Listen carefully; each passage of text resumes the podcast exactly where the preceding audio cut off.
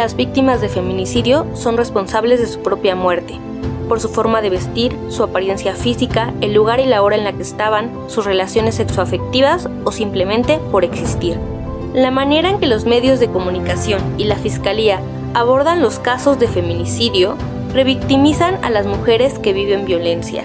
Esto no solo se vuelve un obstáculo para la impartición de justicia, también desestima a las víctimas a presentar cargos. La falta de perspectiva de género, las omisiones y las acciones poco articuladas por parte del Estado mexicano son responsables del contexto de violencia que vivimos las mujeres mexicanas, pues nuestros agresores saben que las autoridades prefieren culparnos antes de realizar su trabajo.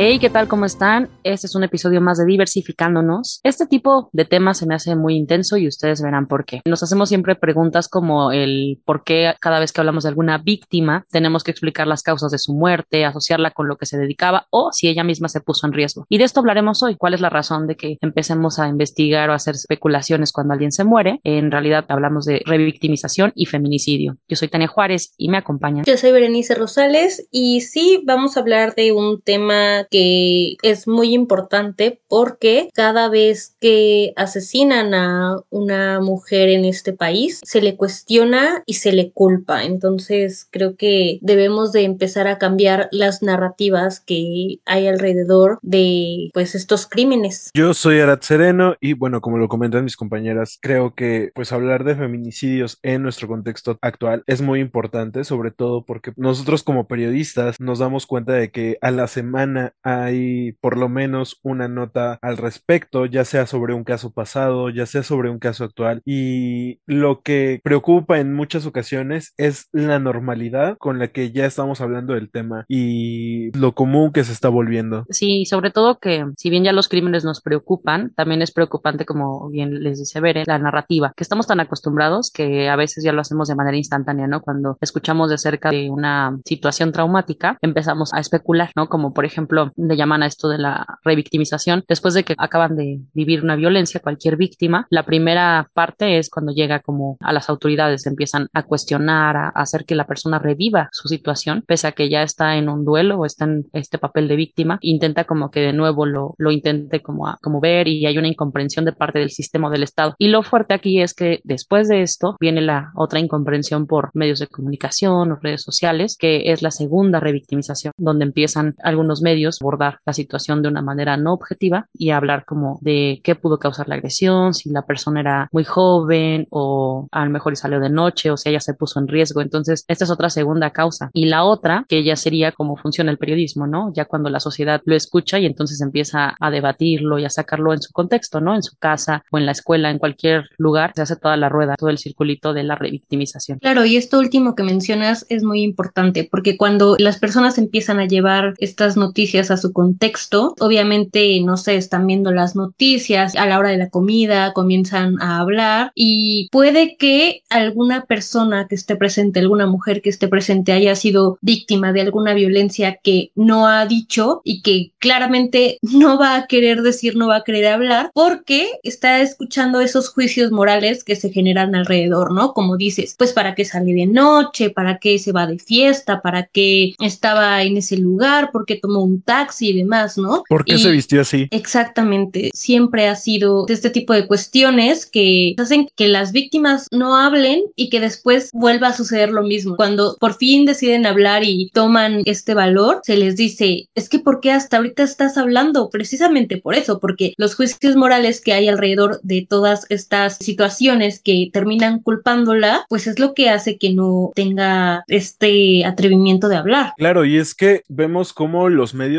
toman hasta partido a veces o cómo ellos son los que llevan la narrativa. En el caso de Devani Escobar, por ejemplo, vimos que una de las personas que más habló desde el principio de este caso y supuestamente fue hasta amenazado fue Fabián alias Mafia TV, que pues muchas veces no solamente veíamos una constante revictimización, sino que llevaba pues ya básicamente esto a un extremo de volverlo un caso de true crime y además de eso la narrativa aquí era en culpar a las amigas, ¿no? A las amigas que supuestamente cuidaban de Devani la noche que desapareció y creo que le prestaban muchísima más atención a con quién estaba que a buscar quién fue el culpable del feminicidio. Y además estos juicios morales que no vemos que son tan malos o ni siquiera lo ponemos en duda, llega a entorpecer los casos. Por ejemplo, en casos muy mediáticos como este de Devani Escobar y otros que hablaremos el día de hoy, se intenta o la línea ética sería preservar no los derechos de la víctima o de los familiares de la víctima, en este caso de Devani, y no, no se hace, ¿no? Habla, hablan de obviamente ya como ciertos culpables o intentan la gente como sacar hipótesis, ¿no? De qué pudo pasar. Por ejemplo, el papá obviamente, y eso es como muy interesante, que él intentó y el dolor pues le hizo seguir buscando justicia hasta pues realmente que haya una realidad, ¿no? La mayoría de la gente podría pensar, ya murió tu hija, deja el caso como está, pero la búsqueda de la justicia permite que en otros casos no haya ciertas mentiras, ¿no? Entonces aquí el que la gente siga poniendo como en duda las versiones de, de lo que dijo la víctima antes de morir, ¿no? O sea, todo lo que pasó en este suceso hace incomprensible incluso para un juicio que pues ella haya sido una víctima, como así lo estamos llamando. Sí, es muy complicado cuando los casos son mediáticos porque, como hemos mencionado, se tiende a polarizar, ¿no? Desde las personas que dicen que sí es una víctima, que claramente lo es, o sea, no vamos a poner aquí en tela de juicio absolutamente nada, pero también aquellas otras que pues la han responsabilizado, como mencionó Arad, responsabilizaron en un inicio a las amigas porque decidieron abandonarla, ¿no? Recuerdo que empezaron todos estos hashtags de yo no quiero amigas como las de Devani, si esas son amigas, ¿para qué quieres enemigas? Que ya sabes, ¿no? Sobre todo porque eran mujeres, empezaron a decir que la peor enemiga de una mujer es otra mujer y estos comentarios que obviamente son súper revictimizantes y que incluso, como lo mencionamos en el episodio de Devani, amenazaron a muchas de estas chicas y también se empezó a culpar a su papá porque no fue a recogerla, porque no la estaba cuidando y a Devani porque para qué sale de noche, para qué vive su vida. Exacto, no dejamos que el caso quede donde está y además ni siquiera le permitimos el duelo a la familia y a las amigas que nadie ha tenido esta oportunidad de hablar con ellas. O sea, han estado en entrevistas, por supuesto, pero en todas las entrevistas han sido sumamente cuestionadas. Como les decía Bere, hay un episodio de Devani Escobar, de este caso mediático que lo hicimos hace unas semanas, donde hablábamos principalmente de la primera versión de después de que ella muere y ahora en la conferencia de prensa, la última, ya hablan de que la joven había muerto de asfixia por sofocación. Y esto sí es muy importante porque determina que la manera en que falleció es diferente y pueden empezar a como buscar el delito por feminicidio, porque se había desestimado, ¿no? Entonces, justo creo que su padre le da un golpe como a la fiscalía, ¿no? Lo que a lo mejor y muchos familiares de víctimas buscan, porque siempre les tiran como cada investigación o, no les permiten hacerlo o llegar más allá. Y a él, que en poco tiempo se ha estado moviendo, lo ha logrado. Es, es un avance para que se pueda esclarecer más este caso. Sí, como lo mencionas, gran parte de esta búsqueda o de este intento por pues encontrar justicia por Devani ha sido por su papá. Él ha utilizado sus propios medios para moverse, incluso pues ha abierto un canal de YouTube para poder pues hablar más libremente y sin esta interferencia que muchas veces ocasionan los medios. Y sí, justo lo que menciona Tania, hace un tiempo hablamos del caso de Devani Escobar, creo que fue a principios, bueno, de lo que empezaba a suceder y una semana antes de grabar este episodio pues se menciona, se hace pues ya esta aclaración de que se trata de un feminicidio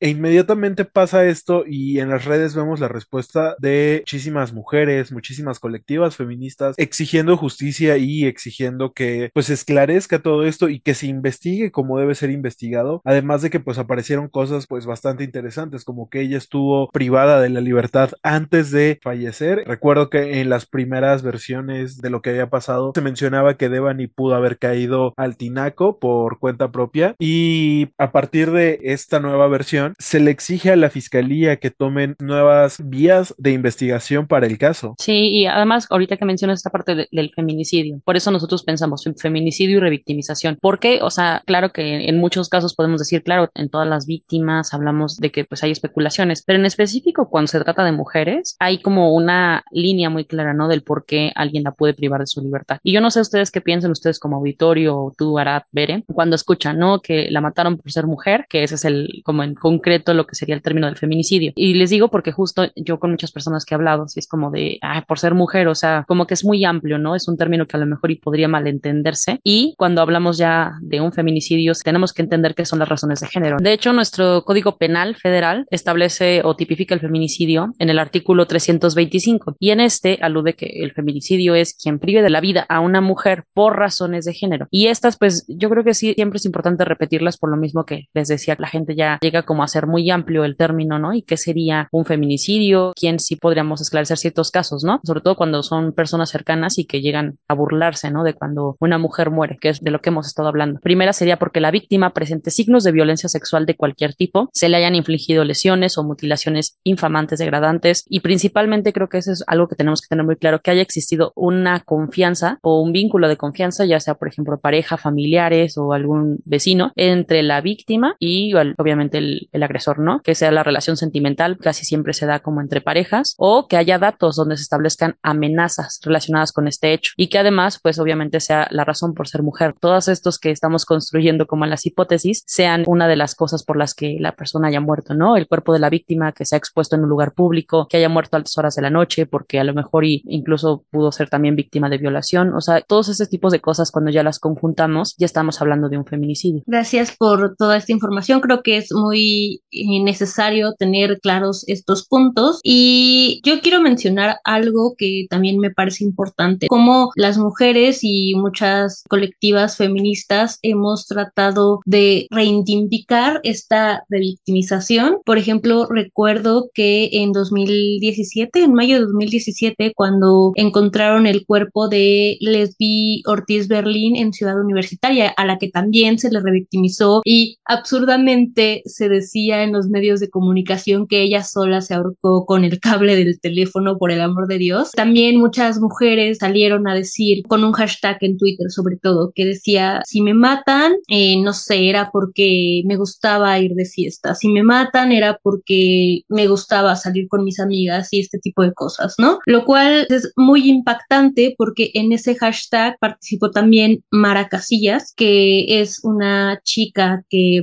en ese mismo año, creo que cuatro meses después, fue asesinada por su conductor de Uber, me parece, de una aplicación de taxis. El punto es que recuerdo perfectamente el hashtag que ella escribió porque yo fui a la marcha para pedir justicia por ella. Decía, si me matan, salir de fiesta y beber mucha cerveza. La verdad es que se me está cortando la voz, perdón.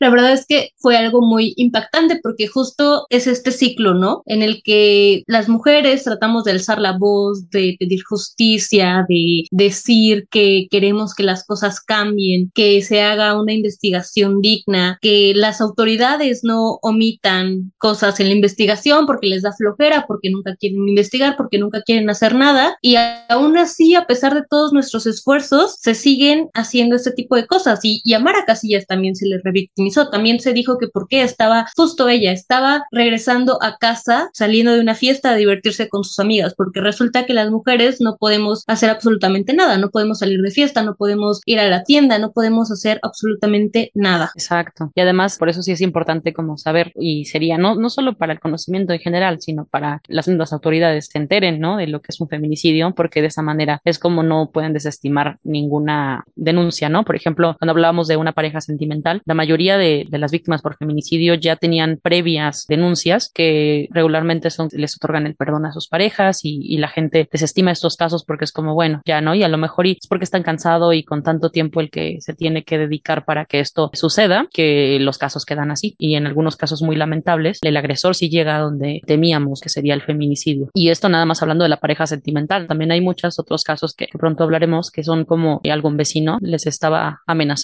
y hay amenazas muy claras e intentos de asesinato, de feminicidio y aún así las autoridades no hacen nada y no hacen caso. Y no solo las autoridades, sino también nosotros como sociedad, como que llegamos a ver las cosas o a escuchar, tal vez a alguno le ha pasado, ¿no? Escuchar gritos de los vecinos y todo y tenemos una inacción, como que ya aprendimos a esto, ¿no? De no te metas en una pelea de pareja, no te metas cuando esté pasando esto, porque ni siquiera es por ser chismoso, es algo que tenemos que hacer como por simple compañía o vivir en el mismo lugar, pero regularmente no lo hacemos. Ahorita que sale a colación esto, creo que uno de los temas que pasaron en estos meses, una de las situaciones que pasó correspondiente pues a estos temas de los feminicidios en nuestro país fue el asesinato de la cantante Irma Lidia en un restaurante de la Ciudad de México y a mí me impactó muchísimo el caso porque ella era incluso más joven que nosotros. Irma Lidia tenía 21 años y fue asesinada por su esposo de 79 años. Bueno, presuntamente asesinada por su esposo de 79 años. Sin embargo, inmediatamente llovieron como muchas críticas, o sea, de por qué ella tan joven estaba casada con alguien tan mayor. Y a mí me sorprende muchísimo las publicaciones que llegué a encontrar incluso en Facebook, tachándola de prostituta. Recuerdo la publicación que vi de una ex compañera de, de prepa. Vamos a ponerle un apodo, vamos a decirle Noi, porque así se llama. Bueno, pues Noi publicó eh, Saludos, esto. Noi. Y lo peor es que es como una morra súper católica que sube un montón de cosas hasta homofóbicas.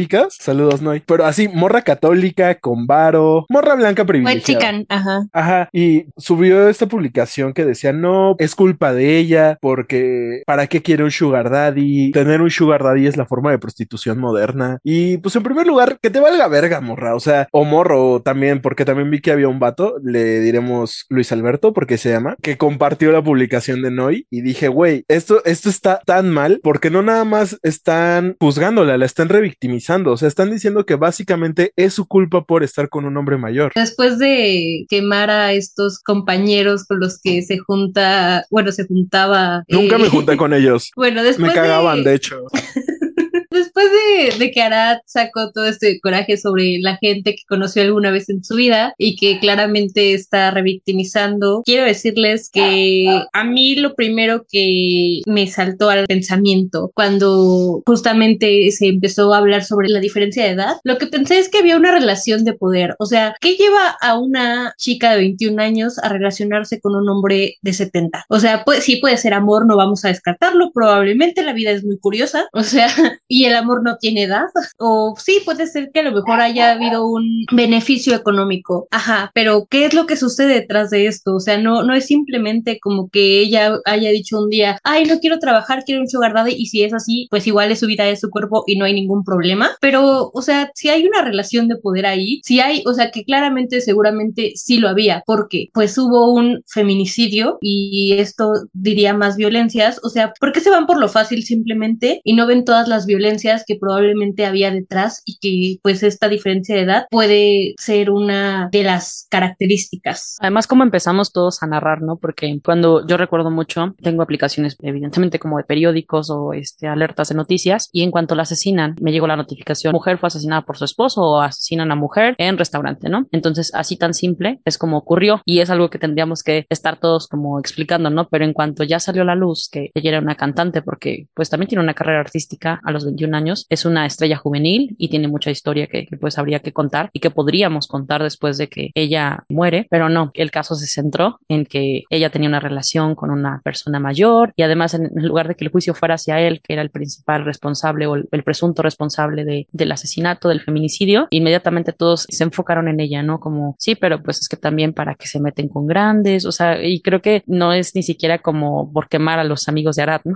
Pero como ellos... No eh, son mis los- amigos. Perdón, Arad, es que hablaste de ellos y pensé que eran, bueno, a los conocidos de Arad, Sus conocidos, ajá. esos conocidos de Arad, pero en general pues creo que la mayoría encontramos de ese tipo de gente, ¿no? Y es porque pues hay un desconocimiento, tendemos a estar con estos prejuicios de que porque alguien estaría con alguien mayor y no nos cuestionamos si había esto, como lo dice Bere, una relación de poder, si ella a lo mejor hasta estaba siendo amenazada, ¿no? De hecho ya, ya desde hace tiempo había puesto creo que una denuncia, había como ya una alerta y obviamente las autoridades no hicieron caso. Y pues sí, justamente algo que menciona Tania es que ha habido como ciertas irregularidades en esta investigación. Una porque se habla de un cierto pues compadrazgo entre los implicados en el juicio con justo este señor que habría sido el esposo de Irma Lidia. Y también el año pasado Irma Lidia presentó una denuncia en contra de Jesús N., su esposo, por violencia doméstica. Y en la denuncia se relata que fue atacada con un taser después de bañarse, me parece. Algo que pues aparte de ser peligroso, pues le puede costar la vida. Se supone, por lo que leí, ella retiró la denuncia, que pues muchas veces no sabemos si pues la retiraron o por ahí hubo cierto tema de movimiento de influencias, pero pues también algo que estuve leyendo es que es muy común que las mujeres víctimas de violencia retiren sus denuncias y esto puede ser por muchísimas razones que van junto a pues a estas amenazas, este apego no emocional, no, no sé si diría emocional, pero sí como esta dependencia que muchas veces las relaciones tóxicas te generan e incluso cosas como pues tener hijos en común con la pareja hace que pues no sea tan fácil denunciar o quieras retirar esta denuncia. Pues hablando de denuncias, bueno, este fin de semana estuve viendo una serie de Netflix que pues me crucé con ella por pura casualidad que se llama Maid. En español creo que la tradujeron como Las cosas por limpiar, que narra la historia de una mujer que se escapa pues después de haber sido víctima de violencia doméstica y pues teme por la seguridad de ella y su hija y cuando ella va a denunciar el hecho violento tiene miedo de nombrarlo así porque según ella lo que ella vivió no es violencia doméstica, no porque no hubo ningún tipo de agresión física en su contra, a pesar de que sí vemos que pues le intentaron lastimar, sin embargo pues salió ilesa y ese es como el motivo por el cual ella cree que no fue violentada porque pues solamente fueron palabras y ahí como que salen incluso muchísimos temas sobre los tipos de violencia, la violencia emocional, la violencia doméstica, la violencia física, la violencia económica que pues incluso hasta su mamá desestima y pues a mí se me hizo muy impactante la verdad como pues hasta los sistemas judiciales tienen como estos vacíos legales en lo que es y no violencia. Sí, efectivamente, volviendo un poquito al caso de Irma Lidia, ella había denunciado como seis meses antes y declaró que la intentó ahogar en un jacuzzi y intentó torturarla con una pistola de toques, ¿no? Entonces, después se abre la carpeta de investigación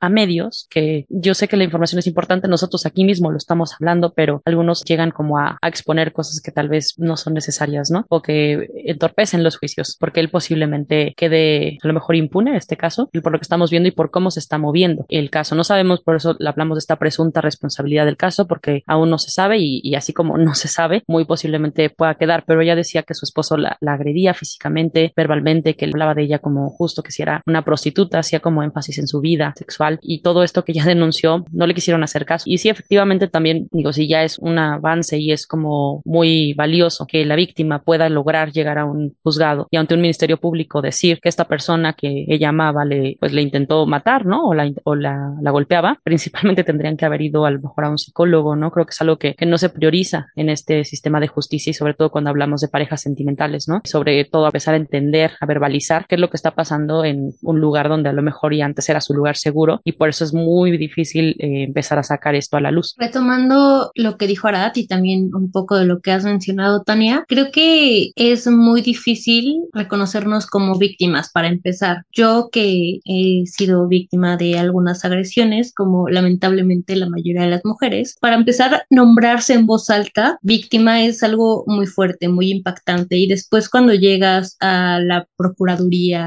o al, donde sea a poner una yo les voy a contar mi experiencia. Yo hace un año puse una denuncia porque, bueno, había un tipo que me acosaba por redes sociales y la verdad es que ya me estaba asustando muchísimo porque era una obsesión que no me dejaba, o sea, neta, no me dejaba en paz. Todavía recuerdo que cuando empezó la pandemia me volvió a mandar mensaje y me preguntó que cómo estaba y que cómo estaba mi familia y en ese momento yo le mandé una foto de la denuncia que presenté y le dije que estaba dispuesta a llegar a las últimas consecuencias. Mauricio Otero, si estás escuchando esto, sí te denuncié, pero bueno, el punto es que mi experiencia la verdad es que no fue tan fuerte, no, no tuve un mal sabor de boca, pues, porque pues yo iba con palancas, a mí me ayudó alguien, Mar Cruz, que es una amiga y que trabaja en una, bueno, ayuda a víctimas de, de violencia, ¿no? Sobre todo a mujeres, bueno, especialmente a mujeres, y el caso es que ella me ayudó a generar esta denuncia, pero sé de otras amigas que pues han ido por casos, no quiero desestimar el mío, pero sí un poco más graves, ¿no? Como violencia física o sexual, que pues no han tenido la misma suerte que yo, ¿no? Que neta van a presentar la denuncia y se les cuestiona, ¿no? Y se les dice, pues sabes qué, si quisiera hacerte daño, pues ya lo hubiera hecho, no, no necesitas poner una denuncia porque ya, o sea, con denuncia o no lo van a hacer. Entonces creo que muchas veces esto es lo que detiene a que se presente una denuncia y la revictimización, como lo dijo Tania en un principio, pues empieza desde ahí, ¿no? Ya después, en algunos casos mediáticos llega a la boca de la sociedad y, y de que a la hora de la comida tu mamá esté diciendo cosas o no, o hablen del tema, pero pues desde ahí empieza y creo que es muy importante que las autoridades dejen de hacer este tipo de situaciones, que es lo primero que empieza a dañar estos procesos. Justo como dices, parece que, que estás como minimizando tu caso, pero estás explicando, ¿no? Yo me acuerdo mucho cuando, cuando nos contaste esto, que habían pasado muchos años, o sea, ni siquiera fue en el momento en que esto ocurrió. Y así tan fácil, ¿no? Como no lo podemos contar a nuestros seres queridos, a, a los cercanos. Ahora hablar con gente desconocida que te va a juzgar, que te va a hacer preguntas, que te va a hacer revivir lo que no quieres volver a, a lo mejor y a recordar, pues es mucho más difícil, ¿no? O sea, yo creo que sí le falta a toda la gente un gramo de empatía para que podamos entender o hablar, si es que queremos hablar de los casos de feminicidios o los últimos sucesos, que por supuesto en las noticias también ya, ya es como muy desesperante que todo el tiempo esté sucediendo esto, ¿no? Y que a lo mejor y mientras estemos grabando, pues haya una persona que esté siendo violentada porque así sucede, ¿no? Y no estamos dramatizando, pero pues sí, o sea, yo creo que sí es como la, empatía y que haya capacitación de género, porque me acuerdo que en las alertas de género, que es el Estado de México, pues es uno de los que ha tenido como estas llamadas de atención, se prioriza para que haya una capacitación del personal de las autoridades en cuanto llegue una víctima. Hay una serie en Netflix, creo que se llama Inconcebible, que es como la mayor exposición de lo que es una revictimización. O sea, la chica no quiere verbalizarlo, ni siquiera lo puede hablar, o sea, llegan las autoridades porque pues alguien denuncia, porque ella me parece que cuando pasa este caso estaba inconsciente, o sea, ni siquiera ella quiso ir a denunciar y pese a eso la va persiguiendo como este suceso durante su vida porque un mal policía no la supo escuchar y este caso llega como a la sociedad como si ella hubiera sido una mentirosa, ¿no? Entonces, eso sucede, eso como, como se ve ahí, porque hay dos partes, ¿no? La parte de la mujer que sí escucha, la otra que es una policía, y ahí se ve la diferencia de cuando hay un personal capacitado. Bueno, ahorita que veré habló de su experiencia, que cualquier caso es muy fuerte. Me recordó de nuevo a esta serie Made, porque en una escena, justo en el primer episodio, el primero o el segundo, pues esta chica se acerca obviamente a una trabajadora social. Es diferente el sistema en Estados Unidos y en México. Ella se acerca en su sistema, se acerca a la trabajadora social y pues ahorita que Bere mencionó que no era como por desestimar su caso, pero pues mencionaba que había casos más fuertes. Y me recordó justo a lo que le dice la trabajadora social a esta chica, la protagonista. Le dice, ¿para ti qué es violencia? O sea, ¿para ti qué es un caso que tenga que ser denunciado, no? Porque un día empieza con esto, ¿no? Con estas agresiones y después va escalando. Es lo mismo que le dice su amiga Daniela a la protagonista en el refugio para mujeres. Le dice, la violencia generalmente no es así de golpe. No es como que el primer día llega alguien y te ahorca a alguien. Es algo que va escalando. Sí, claramente cuando la violencia viene por parte de una pareja, sobre todo, no es como que, ah, yo sabía que él me golpeaba y decidí enamorarme de él y comenzar una relación. No, obviamente son lo que llamamos micromachismos y van escalando poco a poco. Yo tengo que confesar algo, la verdad es que no he visto ninguna de estas dos series que mencionan, Las cosas por limpiar y la otra que es inconcebible, porque soy una persona altamente sensible y creo que por salud mental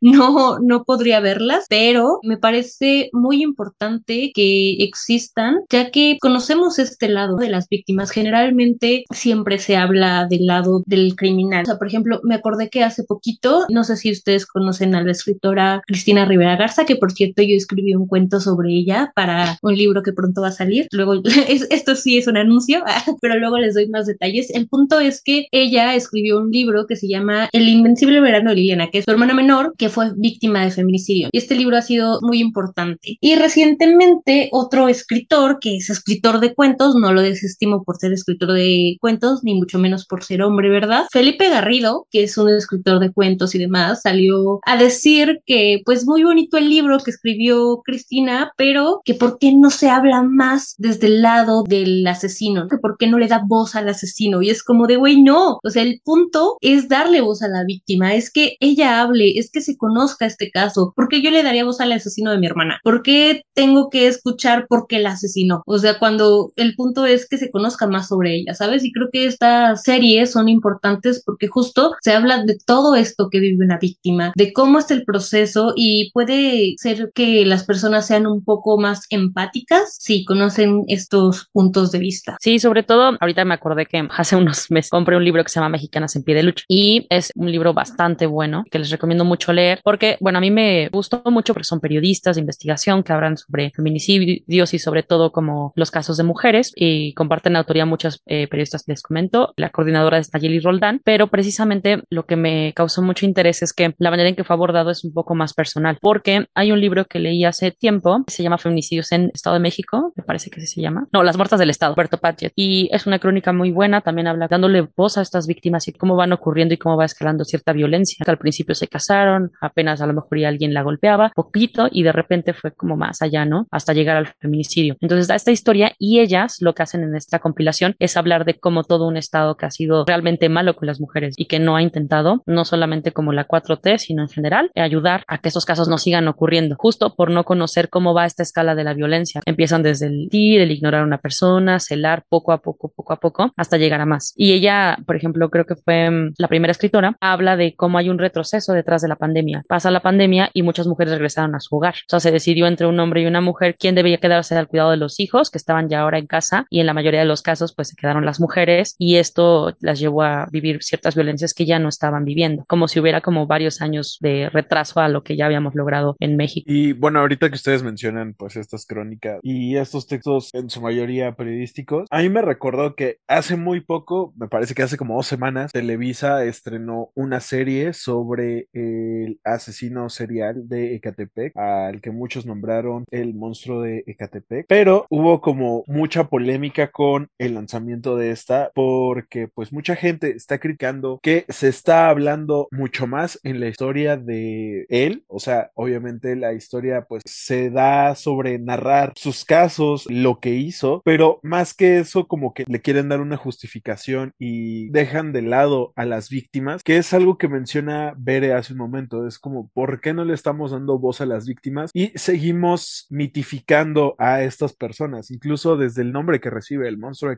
Y como que lo deshumaniza y lo convierte en un personaje. Exacto, yo que les he comentado, soy como muy lectora de estos casos de asesinos en series, incluso sigo, debo confesar, ¿no? Podcast de, hay un podcast que se llama Asesinos Seriales y lo pongo, ¿no? Y precisamente tiene como esta mitificación, es como el gran asesino, ¿no? O sea, la mayoría incluso ya tienden a tener fans. Hay un, también otro documental que había visto donde hablan como de este tipo de periodismo, no, no tan riesgo, o sea, no es que sea riesgoso, sino como de cosas macabras que no podríamos a lo mejor y con mucha salud mental asistir, pero por ejemplo un tipo se va a buscar a los asesinos y revisa precisamente como los grupos de fans que hay detrás de, hay uno que eh, Ted Bundy, que es el carnicero de Milwaukee, y la mayoría de las personas que están ahí en el, pues digamos como el club de fans, hablan mucho como de sus asesinatos y lo mencionan como si esto fuera como una maniobra, una gran aportación a la humanidad. Y eso es preocupante. O sea, creo que hay que conocerlos. Es interesante. A mí me interesan conocer esas historias, pero llegar al fanatismo, que es lo que luego llegan a propiciar estos contenidos, ya es demasiado absurdo. Creo que ni siquiera conocemos en estos casos como tan mediáticos de asesinos en serie el nombre de sus víctimas o sus historias o cómo llegaron a ponerse a lo mejor en riesgo porque eran ya sea sus parejas o lo que sea y tendríamos que estar sabiendo qué pasó ahí, ¿no? Sí, siempre es importante darles voz a las víctimas, pero sobre todo escucharlas. Como por ejemplo, pues el muy reciente caso de Luz Raquel Padilla, a quien las autoridades decidieron no escuchar porque por más que ella levantó denuncias de amenazas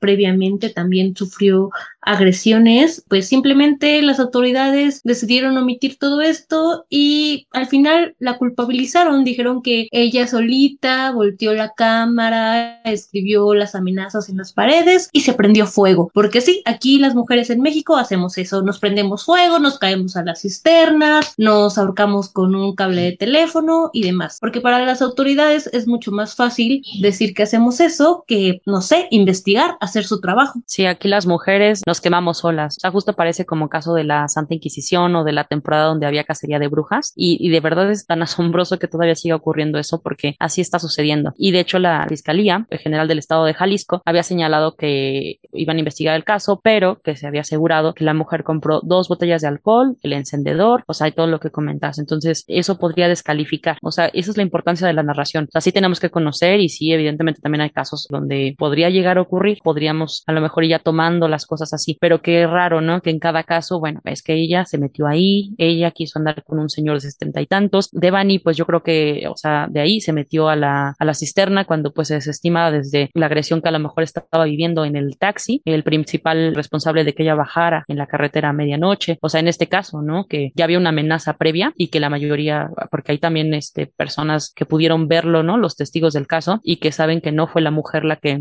fue la que se autoatacó. De hecho, vi un texto en El País que me gustó mucho que se llama No son autoataques, sino feminicidios y les recomiendo mucho que lo lean porque habla de estos puntos. El, el primer punto, que es conocer cómo las mujeres podrían quemarse vivas, es como una historia que podríamos ahí, por eso la, la mayoría de las feministas dicen, no son suicidios, son feminicidios, que se llegue a entender porque bajo esta narración la mayoría queda impune y conocer los puntos graves, o sea, un punto grave si sabemos que 11 mujeres son asesinadas todo el día por el hecho de ser mujeres, ¿cómo vamos a desestimar un caso así y que según ella se quemó intencionalmente? ¿Cómo el Estado las revictimiza? Los medios van a replicar y la mayoría pues no nos creemos la historia, a lo mejor no hay gente que no se cree la historia real o lo que realmente podría pasar aunque sea así de aberrante y piensa que ella pudo a lo mejor y solo suicidarse. Claro, es que es muy importante eh, la narración que dan los medios de comunicación principalmente, como mencionas este texto del país, me recordó a un cuento que escribió Mariana Enríquez, me parece que se llama Las cosas que perdimos en el fuego, en el que precisamente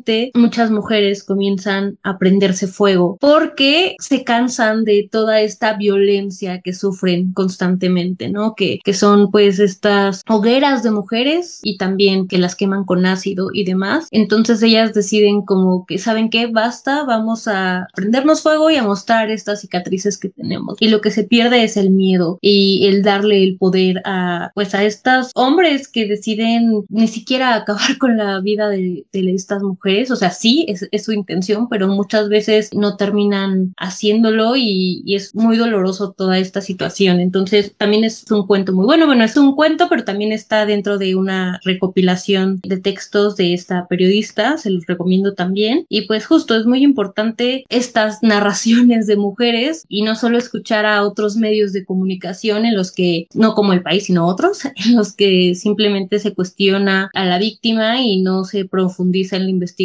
o se le da voz al asesino y no al, a las demás víctimas ni a sus familiares. Sí, y es que también en este caso de Luz Raquel, algo que pues muchas colectivas feministas y muchas mujeres criticaron fue como el actuar de la Fiscalía de Jalisco y los detalles que quedaron a la luz que justamente fueron como los que dieron pie a estos casos de revictimización, sobre todo la parte en la que mencionaban que pues ella fue la que, bueno, había comprado con anterioridad el alcohol y el encendedor, que pues fue gracias a esta narrativa que empezó como esta revictimización y comenzaron incluso, como mencionan mis compañeras, los medios comenzaron a criticar o a intentar buscar el hilo negro y tratar de convencer a la gente de que Luz Raquel se atacó a ella misma. Y además si revisamos el caso y cómo van contando la historia, porque ya estamos conociendo un poquito más acerca de las amenazas, de dónde vivía, de que ella era activista de derechos humanos de una red que se llama Yo Cuido México, podemos también entender que hay un crimen de odio aquí porque ella cuidaba de su hijo que tenía espectro autista y que además necesitaba cuidado de tiempo completo y podemos decir que con estas amenazas había una intolerancia a las personas con discapacidad. O sea, primero ni siquiera se entiende lo que realmente es esta condición. El autismo es del neurodesarrollo. La persona pues se puede manifestar de diferentes formas, pero también cuando llegan a haber crisis, que la mayoría podemos saberlo, pueden gritar, golpear o golpearse de manera intencional. También por eso la mamá necesitaba estar de tiempo completo con él. El tipo de personas que tienen autismo requieren cierta comprensión, contención, entre muchas terapias y muchas cosas. Y pues por supuesto era inevitable que ella a lo mejor ya minorizara la, la acción de su hijo, ¿no? Y creo que el que no entendieran las personas habla de, de este odio y de esta intolerancia como al espectro autista. También el calificarlo ya de feminicidio, pues tiene que ver con estos conocidos, la manera en que fue expuesta, o sea, lo que estamos diciendo, ¿no? Como las mujeres son quemadas y llevadas a la hoguera. Nosotros a lo mejor y no, pues sí, no estamos en el, en el juicio, pero estamos de acuerdo, y hablo mejor y por Arad y por, y por Bere, pero en que, por supuesto, esto es un feminicidio. El fiscal no podrá decir todavía qué, porque por supuesto para ellos son como el, ella compró el alcohol y compró todo para quemarse y en realidad nosotros creemos que fueron los vecinos quienes la atacaron. Claro, sobre todo porque ya había estas amenazas en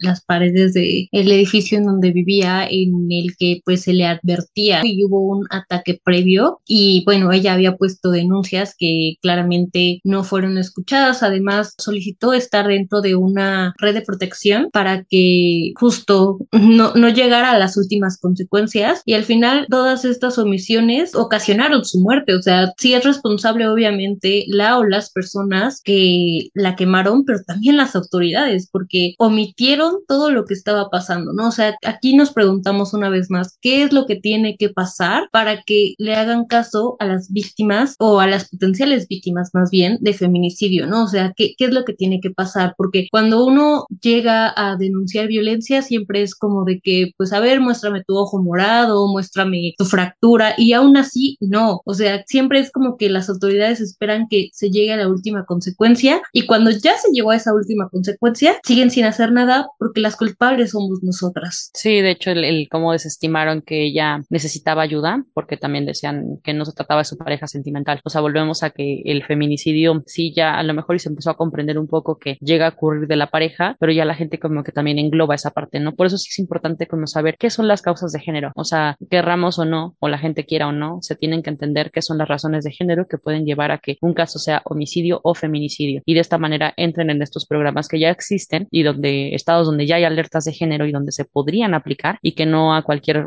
a persona se les están otorgando, ¿no? Lo, lo veíamos como con el caso de los periodistas, cuando hablamos de, de los asesinatos a periodistas, a la prensa en el país. También muchos a lo mejor y cuentan con todas las amenazas y todo para que tuvieran que tener ya seguridad y hay una cosa o alguna cuestión de papeleo que no alcanza para que los puedan meter al, al programa. Y esto es bastante preocupante, ¿no? O sea, como qué tipo de personal está dentro de, o sea, y por eso vemos que el Estado, pues sí, es gran culpable de la situación. Y sí, como lo mencionan, pues es una serie de omisiones y desconocimiento por parte de las autoridades en muchas cuestiones. Y justo lo que menciona Tania sobre, pues, qué es lo que la gente cree como feminicidio, a mí me saltó mucho porque hace poco hice una nota relacionada a, al género y estaba platicando con una de las encargadas de género en uno de los municipios vecinos de aquí, de donde yo vivo, Valle de Bravo, y digo, ya lo saben. Y me comentaba que, pues, muchas veces propias mujeres no sabían lo que era violencia de género y muchas veces tenían como miedo a hablarlo por el estigma social que se vive sobre todo en zonas rurales y en ocasiones esta violencia de género pues no nada más venía por parte de sus parejas, venía por parte de familiares y venía por parte de, de los hijos de las mismas mujeres y aquí lo alarmante es cómo moldeamos esta perspectiva de qué es lo que los demás quieren que creamos que es violencia de género y cómo todavía se vive con estigmas y estos estigmas son aún más fuertes en distintas regiones de la sociedad. Bueno, a mí también me saltó porque aquí donde yo vivo se supone que hay una policía de género que los demás municipios que sé que hay policía de género es operada por mujeres, aquí en Valle de Bravo es operada por hombres y pues ni siquiera hace nada, o sea, nada más están dando vueltas en la patrulla y ya. Sí, de hecho acá también a lo mejor y también porque es periferia y es la zona y vivimos en el Estado de México nosotras, pero también hay policía de género, no pasa, la he visto, pero no es como que de muchas vueltas y cuando han pasado cosas pues igual este tardan mucho, o sea, siempre es como muy cansado o regularmente se escuchan, ¿no? Como de, ah, es que para que se meten lo que les comentaba al principio, ¿no? Y eso lo digo porque acá se escucha mucho, ¿no? Esa parte de que se pelearon o que había gritos donde a lo mejor ella pedía auxilio, la, la víctima, y al final cuando llegó la policía, ella misma a lo mejor y dijo que no, que todo estaba bien, pero es que es un miedo que no comprendemos y que las cosas sí se van escalando. No habrá casos donde no y, y por eso confían, porque pues es una persona con la que viven y que también es difícil a lo mejor y de, de decir o porque no tienen la situación económica para poder moverse de un lugar y hay diferentes ataduras. Creo que lo comentabas tú, Ara, como pueden ser los hijos, o sea, cómo se van vinculando con su pareja o con la persona con la cual estén amenazadas y pues eso impide. Acá, por ejemplo, hay un centro de prevención del delito que son esta recuperación de espacios públicos que van haciendo algunos criminólogos, en donde ponen a lo mejor en un parque este, actividades para que la gente vaya como ahuyentando un poco estas ideas, hay psicólogos y cosas gratuitas, pero justo en estas actividades la gente llega a ir muy poco o cuando van pues también no son muchas veces las personas que están dentro de, de esta violencia, ¿no? Quienes sí la están viviendo, que es muy difícil, ¿no? O sea, se, se intentan hacer cosas, pero llega a veces a, eh, muy poco a los oídos que, que, son necesarios. Y lamentablemente ya llegamos al fin de este programa. Agradecemos que nos hayan escuchado. Recuerden que a nosotros nos pueden seguir en redes sociales como arroba tu podcast bajo y este programa lo encuentran en YouTube, Google Podcast, iHeartRadio, iTunes como Diversificándonos Podcast y también forma parte del espacio Vintage Fonético en Mexiquense Radio. A mí me pueden encontrar como Tania Juárez Mora. Yo soy Berenice Rosales y me pueden encontrar en Twitter como Berenice con Z. Yo soy Arad Sereno. A mí me encuentran en todas mis redes sociales como My Life as Arad. Por todas las redes sociales me refiero a Twitter, Instagram y TikTok. Y pues hasta la próxima.